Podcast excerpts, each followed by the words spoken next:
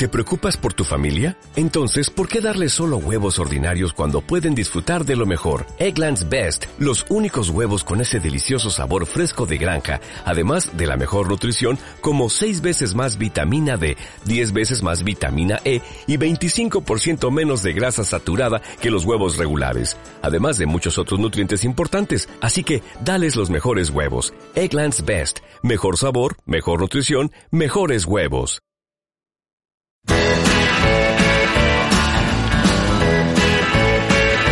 La lata de maíz, el podcast de béisbol.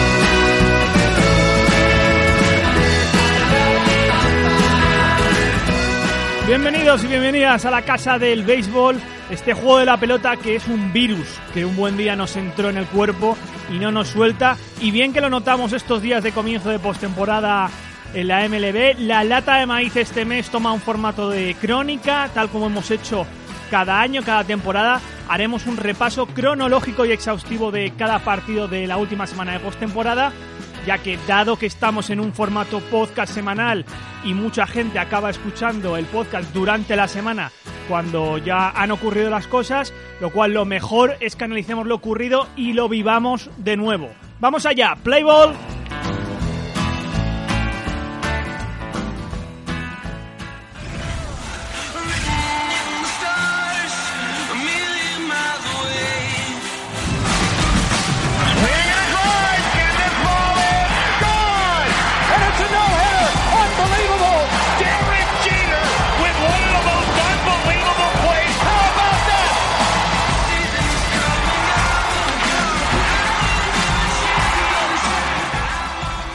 Y estará con nosotros haciendo estas crónicas el amo y señor de la información de las mayores en España, Fernando Díaz, que le podéis leer estos días y siempre en as.com y escuchar en las retransmisiones en España de Movistar Plus. ¿Qué tal, Fernando? Muy buenas. Muy buenas, qué exagerado, Dani. bueno, aquí siempre los cumplidos, ¿no? Que sean, que sean mutuos. eso que no falte. Fernando, comenzamos este carrusel de partidos y emociones con el pasado martes. Abrían los playoffs en el Bronx, en el, la Card de la Liga Americana, New York Yankees, Minnesota Twins. Y se abrían pronto de forma contundente para el marcador de, de los Twins lo que estamos viendo en esta postemporada, yo creo que la Wildcard fue eh, un inicio de todo, una primera semana donde los seis de los equipos se han visto totalmente superados en las primeras entradas y por lo tanto los managers teniendo que recurrir al bullpen de primeras. Sí, la verdad es que en, términos de calidad y rendimiento por parte de los miembros de la rotación, eh, ya pensemos en Luis Severino en los Yankees, Erwin Santana en los Minnesota Twins, eh, Zach Greinke en los Arizona Diamondbacks o, John Gray para los Rockies, eh, ha sido un auténtico espanto. Es decir, no han estado en absoluto nada eh, asentados en el montículo. Es verdad que el mejor de todos ellos, al menos el que lo inició, fue Zach Greinke, pero al final, después de múltiples eh, pasos por el eh, turno de bateo adversario, eh, le terminaron cazando y con lo cual, pues lo que vimos el año pasado, ¿no? Una mayor, un mayor peso específico, una mayor importancia del bullpen, de tener un buen grupo de, relevistas que estén a la altura de las circunstancias, es lo que está demostrando, pues ser capital. Eso se inició en los encuentros de wildcard, en los comodines y, por supuesto, claro que sí, esto está teniendo continuidad en la ronda divisional. Se recuperaron pronto los Yankees de ese 3-0 en la primera entrada con este home run de tres carreras de Didi Gregorius. Big pitch coming. 3-0 Twins, Yankees threatening. And the pitch rocked to right field.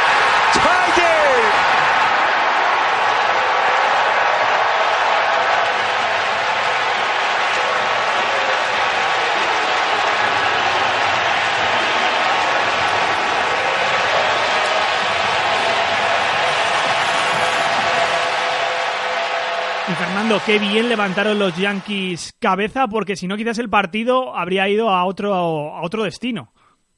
No, no, totalmente. Eh, no es nada fácil lo que hicieron los eh, chicos del Bronx.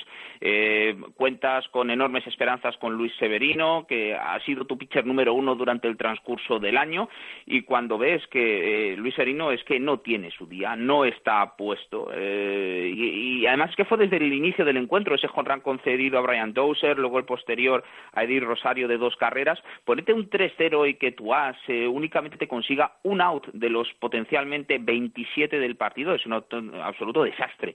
Pero ¿qué es lo que ocurre? Tienes un bullpen muy, muy efectivo y muy profundo a disposición, eh, como le ocurre a, Joe Girardi, y eh, las distintas salidas eh, de los Chuck Green, de David Robertson, además lanzando múltiples entradas, fueron la clave a la hora de, conseguir algo que es fundamental cuando se trata de una remontada. Es decir, vas mm, por detrás en el, en el marcador lo que tienes que hacer es eh, parar la sangría, pararla como sea, eh, utilizando muchos, varios jugadores o, uno solo que mm, por el momento eh, vuelva a situar el, partido en los términos que más te interesan.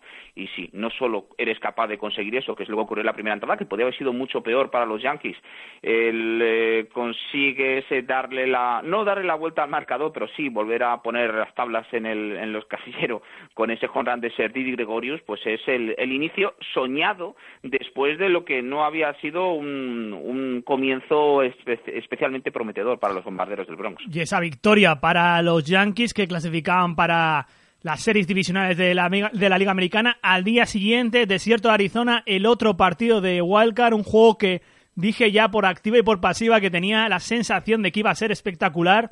Así lo fue y se confirma una vez más, Fernando, cuatro pitchers titulares, cuatro aces en la wildcard, los cuatro salen muy pronto y también lo que vimos en Arizona, en el partido de Arizona con Colorado, yo creo que un preámbulo de lo que hemos luego visto en playoffs, muchos home runs y muchas carreras.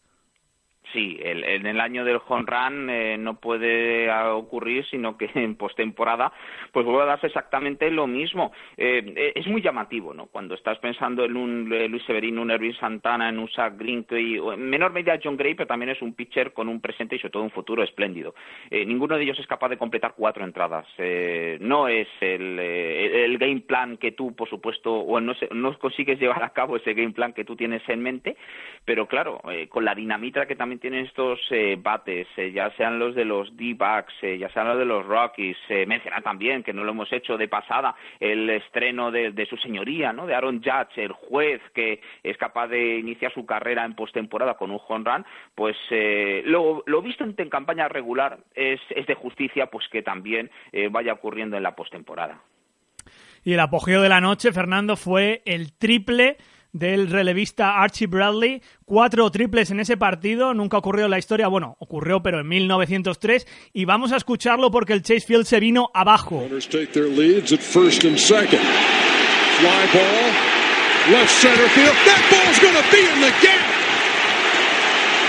Archie Bradley, are you kidding me? He's going for third and slide.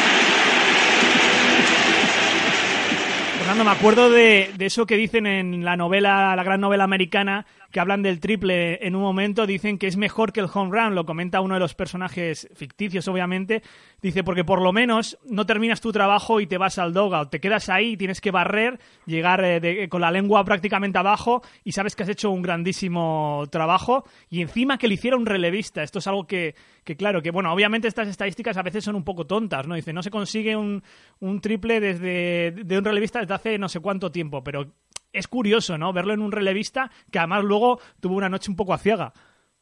Sí, muy poco habitual, ¿no? Ver a un Archie Bradley. ¿Quién le va a decir a Archie Bradley que es mejor un home run que un triple? Viendo cómo él eh, llegaba a tercera base, totalmente extenuado y, sobre todo muy, muy motivado, muy enchufado en lo que era el desarrollo del encuentro, que volvía a estirarse en el marcador de los Arizona Diamondbacks, pues es eh, motivo de celebración, porque claro, tú puedes pensar en, la pegada en los eh, habituales, sobre todo en Arizona Diamondbacks, en un Paul Goldsmith, que de hecho es lo que ocurrió en un JD Martínez, que no fue el caso, pero eh, comprobar que un pitcher relevista como Archie Bradley fue capaz de, lograr esa hazaña, pues es algo muy meritorio. Y ese esfuerzo extra es probablemente lo que luego le hizo que ese triple de dos carreras, él inmediatamente después eh, fuese capaz de conceder un par de home runs en solitario a Nolan Arenado y a Trevor Story para volver otra vez a poner el partido en un absoluto pañuelo para unos eh, D-backs que, que, hicieron bueno eh, el factor campo, al igual que los New York Yankees en ese wildcard game. Y nunca mejor dicho, este es el ruido del Chase Field desde fuera, techado, estaba ese día techado porque ya sabéis que en Arizona hace mucho calor, justo en el triple de Bradley.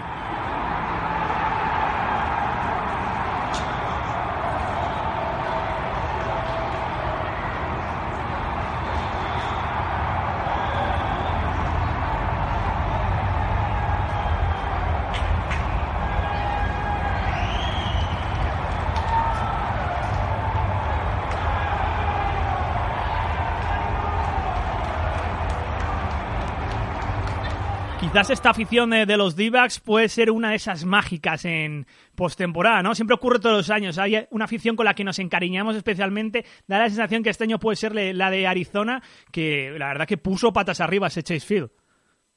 Sí, ¿por qué no? Además, hay que tener en cuenta que los Arizona Diamondbacks hacía mucho tiempo que no veían eh, playoffs eh, para su equipo de béisbol.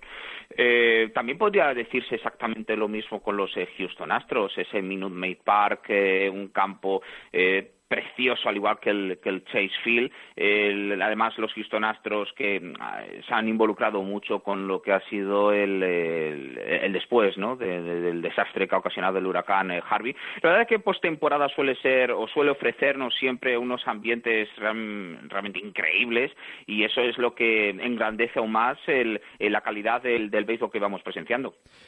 Pues los d se clasificaron para las series de división de la Liga Nacional y precisamente, Fernando, hablabas de los Houston Astros, que en el primer partido tuvieron a José Altuve con tres home runs.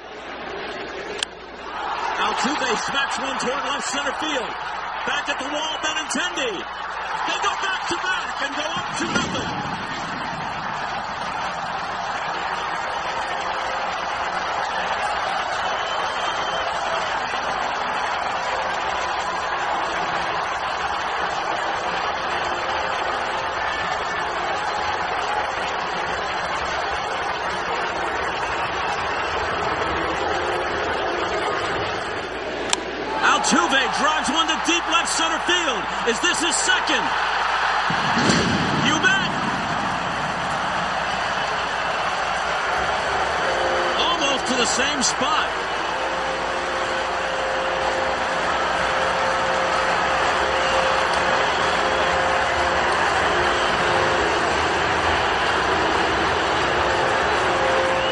Dominio absoluto Fernando de los Astros en los dos partidos eh, de Houston, con increíble José Altuve confirmando esa gran temporada regular que ha hecho. Y nos encontramos con el partido del domingo en Boston, donde parecía que los Rexos llegaban pues muy bajitos de ánimo, incluso las entradas del partido eh, las tuvo que promocionar el equipo por eh, las redes sociales porque no estaban todas vendidas, pero Boston levantó ayer ese partido y de momento hoy grabando el podcast a lunes, Estados 1 en la eliminatoria abajo.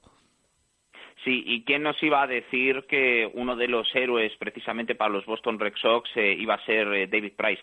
A eso Dani se le llama justicia poética, ¿no? Después de lo cuestionado que ha estado Price durante el transcurso del año, por un lado por las, eh, los dos pasos por la lista de lesionados con esa inflamación en su codo izquierdo y luego de forma absolutamente gratuita y incomprensible con esa actitud muy responsable contra el Hall of Famer y también broadcaster de los Red de Eckersley. Lo cierto es que David Price eh, ha sido la, o fue la tabla de salvación de los eh, Boston Red Sox en ese tercer encuentro, en el tercer partido de las series con 2-0 eh, abajo en la eliminatoria, con su equipo perdiendo. Lo que antes hablábamos de, de, ese wildcard game de los New York Yankees, si no salen los Chad Green y David Robertson para frenar en seco a los Minnesota Twins a la hora de anotar más carreras y seguir por la senda ganadora, la senda que, que tú intentas seguir de cara a lograr la victoria, pues eso no hubiera ocurrido. Es lo que hizo David Price, cuatro eh, entradas como relevista absolutamente eh, fabulosas,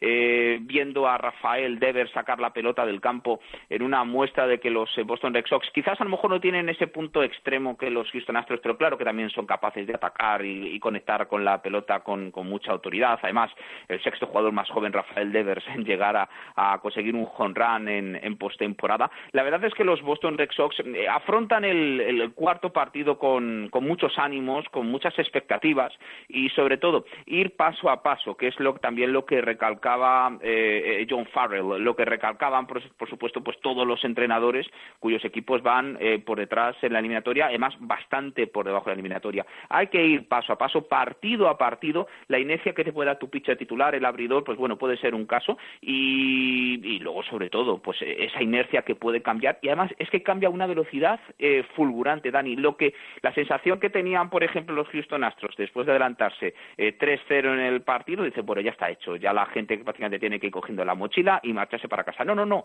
el partido puede tener muchas, muchas capas, muchos momentos claves, claro que lo tuvo el primer encuentro en, Fenway Park, y a eso hay que agarrarse cuando vas por detrás de la eliminatoria. Cualquier cosa puede ocurrir en postemporada. Yo fui uno de los que montó una hilera ya de críticas a Drombowski, que precisamente no me parece la persona adecuada, o por lo menos cómo gestiona eh, la gerencia de los Boston Red Sox, pero sobre todo, Fernando, mis críticas en el día del partido es en torno a la afición, lo que comentaba antes con el Chase Field y los Houston Astros, en el caso opuesto, un eh, estadio que no parecía que se iba a llenar, que tuvieron que poner entradas a la venta unas horas antes, como viene comentado, y que parecía un cementerio, yo creo, desde el minuto cero, cuando marcaron esas tres primeras carreras los Houston Astros. Y fíjate, una señal para mí, vi como en la segunda entrada que tuvieron un momento los Rexos, las bases llenas, es que la gente ni, ni aplaudía. No sé si te da la sensación que en Boston han estado tanto tiempo acostumbrados a ganar que, que bueno, que están volviéndose un poco comodones. Sí, e, eso puede ser uno de los aspectos muy a tener en cuenta. El público de Fenway Park que siempre ha sido un, público muy pasional, que ha estado muy encima y arropando a, su equipo, pero mm, yo creo que esa mm, intranquilidad, o al menos no, intranquilidad, pero esa mm, eh, desafección que mostraba la parroquia de Fenway con, con los Red Sox, eh, también hay que darle su justo crédito y mérito a los eh, Houston Astros. Es que Houston Astros durante los dos primeros encuentros ha mostrado tan superior a los Boston Red Sox que en cuanto la gente vio el 3-0 dijeron, esto ya finalmente no va a haber quien lo levante. Bueno, pues sí, claro que ocurre. Si tú eres capaz de seguir luchando, seguir eh, arañando y peleando durante todo el transcurso del partido, que cada out como si te fuese la, la vida en ello, claro que eres capaz de hacer algo realmente memorable que es como es eh, lo que ocurrió precisamente en Fenway Park, porque ese 10-3 final no te da una eh, buena imagen, o al menos no te cuenta lo que fue toda la historia del partido. Ese partido bien pudo haber tenido un resultado muy, muy distinto.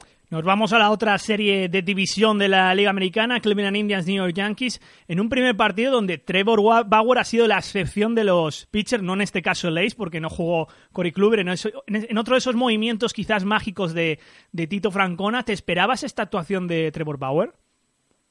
Bueno, hay que tener en cuenta, eh, Trevor Bauer, por un lado, durante temporada regular con, con ese combo de bola rápida y sobre todo con la curva que es absolutamente maravillosa, la de Bauer, eh, fue capaz de, lidiar y contener eh, prácticamente a la mínima expresión a los New York Yankees. Él ha terminado muy, muy fuerte durante la campaña regular y aunque no nos vayamos a engañar, en cualquier circunstancia tú piensas que el pitcher número uno es Corey Kluber. Eh, es aquí, ahora y siempre. Pero lo que ocurre es que Terry Francona, más allá de, por ejemplo, mantener a Kluber con su rutina habitual, con sus días de descanso, también eh, organizó el, eh, lo que es el, la asignación de papeles, o al menos de partidos, en esa ronda divisional, teniendo en cuenta que, bueno, si la eliminatoria va a cinco partidos, bueno, tenemos a, precisamente a Cory Kluber para lanzar ese quinto encuentro, que esto puede terminar antes, porque con eso cuentas, indudablemente. Eh, Cory Kluber podría actuar de inicio las eh, series de campeonato. sea como fuere, las eh, decisiones de Terry Francona eh, suelen ser mágicas en este momento en postemporada y Trevor Bauer hizo un partido absolutamente memorable, porque contener y sobre todo empezar a sentar el tono de la, de la eliminatoria a los eh, Judge y Sánchez eh, prácticamente a la mínima expresión. En líneas generales a todo el turno de bateo de los bombarderos del Bronx es de un mérito realmente extraordinario. No ocurrió así en el segundo partido, donde fue el titular eh, Kluber y que precisamente no estuvo como ha estado en temporada regular, no pudo contener a los Yankees que estuvieron machacando una y otra vez con, con home runs y con cinco carreras abajo, los Cleveland Indians remontaron, empezando con este gran slam de Francisco Lindor.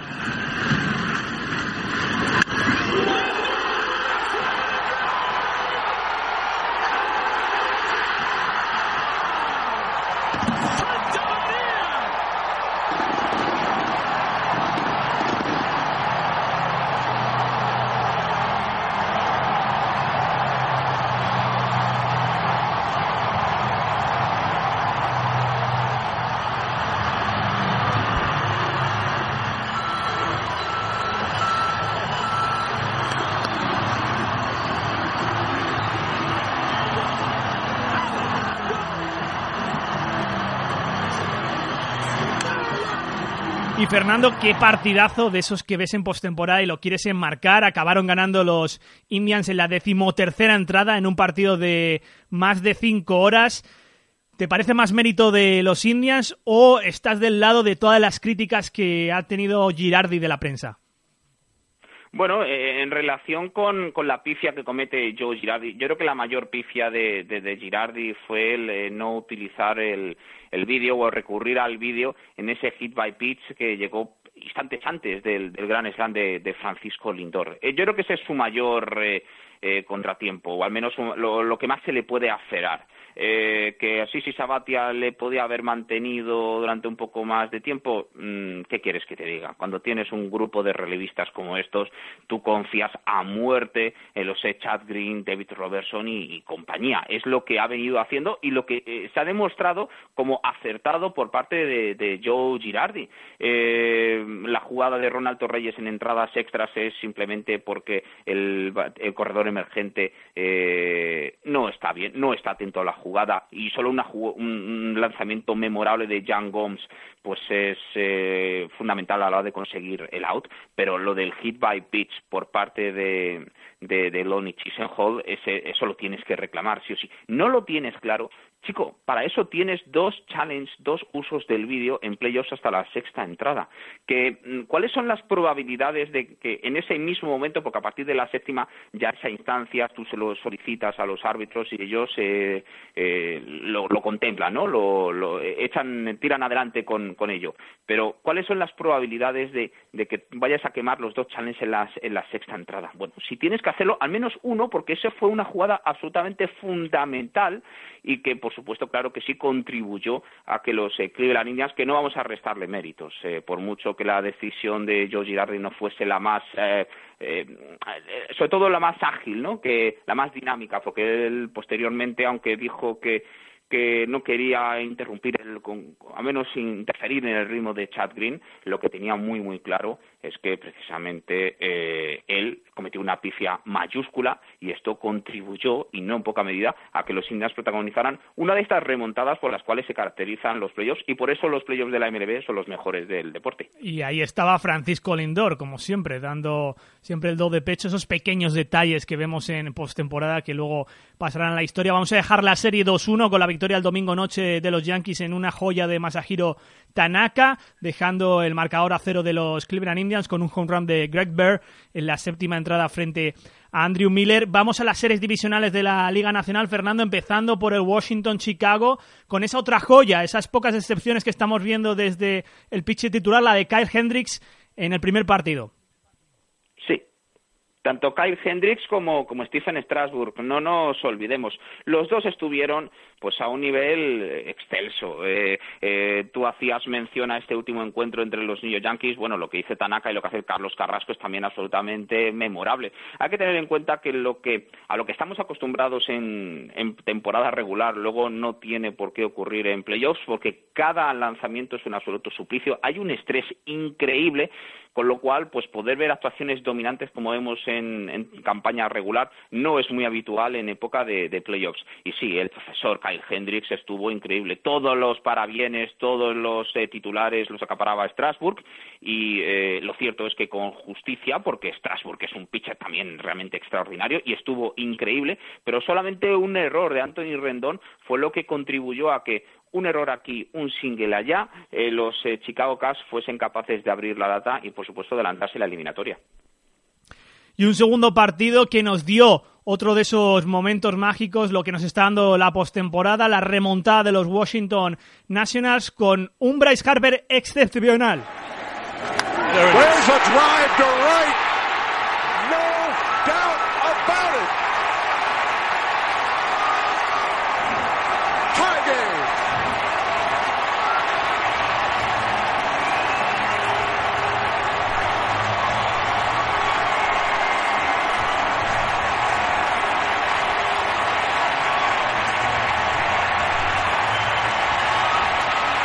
Fernando, luego Ryan Zimmerman confirmaba la remontada, pero Bryce Harper ha demostrado ahora en playoffs lo que tiene que demostrar, que él tiene que dar un paso adelante no solo para ser una estrella en la MLB, sino para liderar a su equipo o al menos para que no lo confirmemos, ¿verdad? Porque cuando llegan playoffs y llegan los Washington Nationals, eh, normalmente el resultado no es muy agradable para los eh, aficionados del equipo del DC.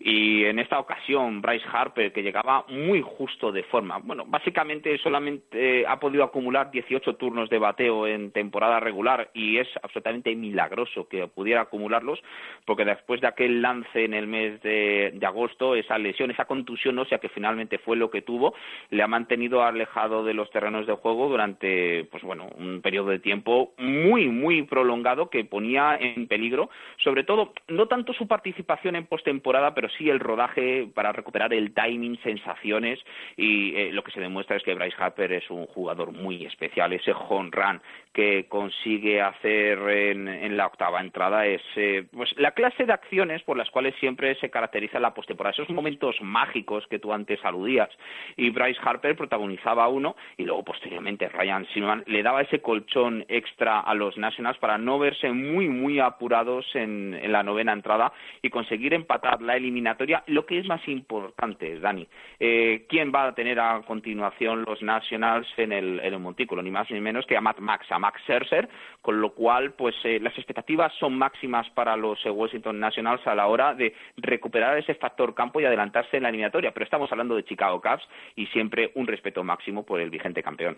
La otra eliminatoria, la otra serie divisional es la de Los Ángeles Dodgers y Arizona Diamondbacks, que comenzó en un primer partido con victoria del equipo angelino, Fernando, pero con Clayton Kershaw dando cuatro home runs, es algo que no hemos visto nunca, que ver a Kershaw humano.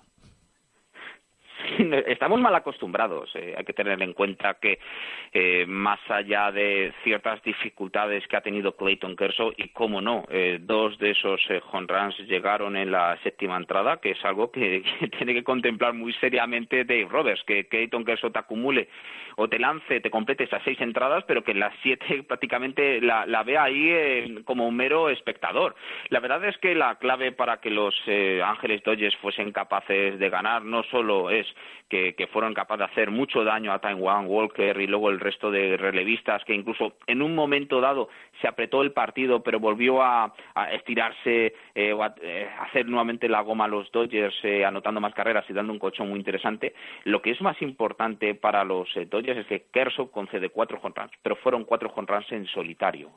ahí entra, ahí es clave esa capacidad que él tiene a la hora de limitar corredores, de prácticamente no conceder casi ninguno, porque tú imagínate si hubiese habido un corredor aquí, un par de corredores allá, el resultado hubiera sido muy, muy distinto, con lo cual Los Ángeles Dodgers, pese a las dificultades de Clayton Kershaw, eh, creo que estaban más que satisfechos por estrenarse con victoria en esa ronda divisional contra los Arizona Diamondbacks. Segundo partido también, victoria de los Dodgers, muchos con Rams, Hernando.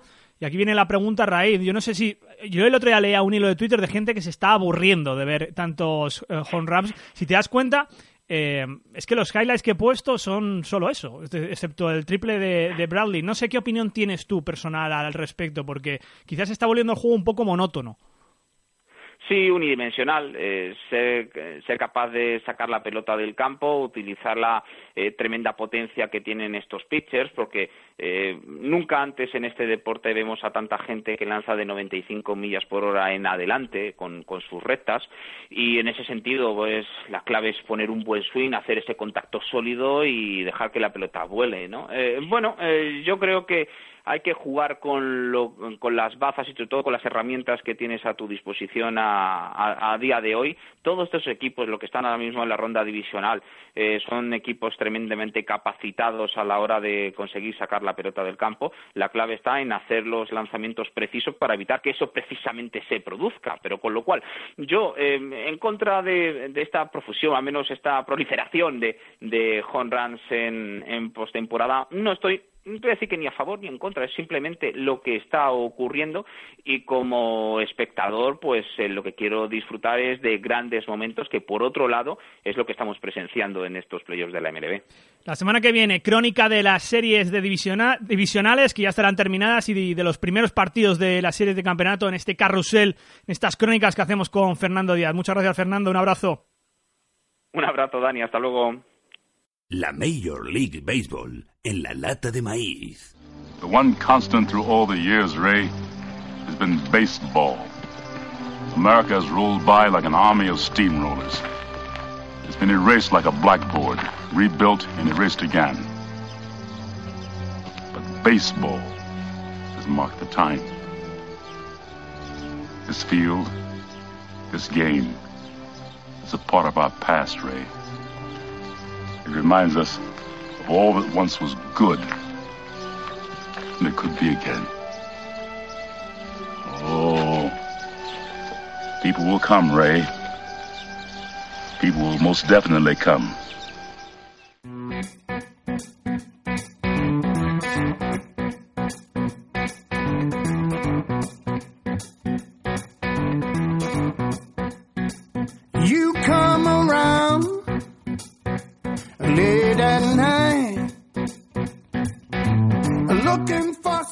La lata de maíz de esta semana. Seguiremos durante la postemporada de la MLB en este formato crónica con los detalles que siempre nos da Fernando, con la narración, con los highlights para que podáis revivir todos los partidos que han sucedido durante la semana anterior.